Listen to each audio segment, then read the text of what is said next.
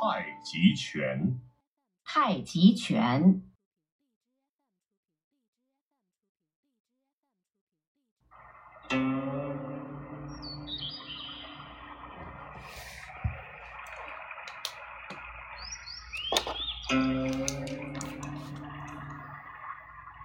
yang philosophy of Tai Chi Chuan includes static dynamic, fast and slow.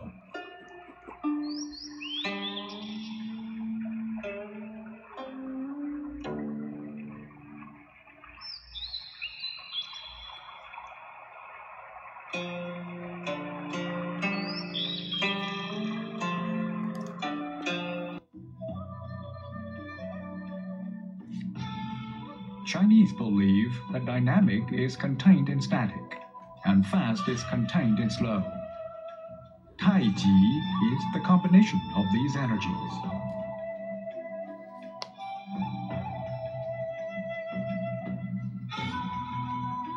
Its fighting principle is to maneuver the internal energy flows to achieve speed and power.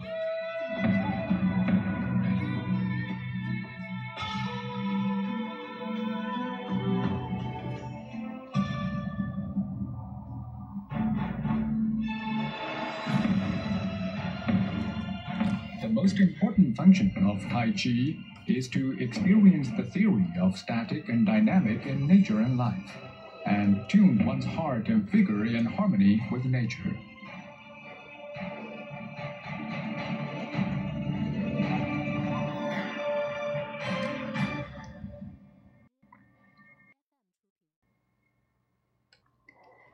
Tai Chi.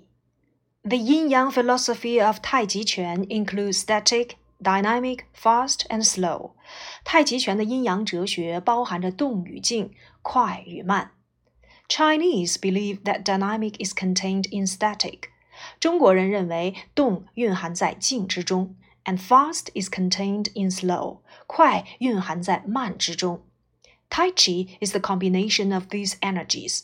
太极呢，就是这两种能量的总和。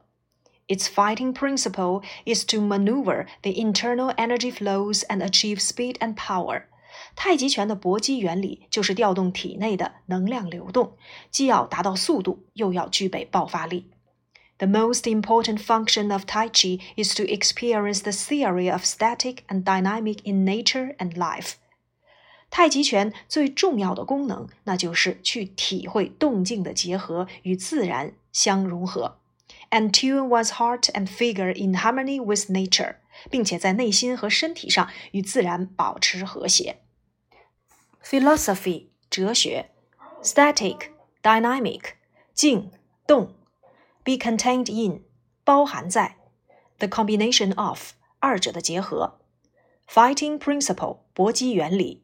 maneuver the internal energy flows，调动内在的身体能量流动 ；achieve speed and power，达到速度和爆发力；important function，重要功能；experience the theory，感受原理；static and dynamic，experience the theory of static and dynamic，体会自然中的动静的真正原理；tune one's heart and figure。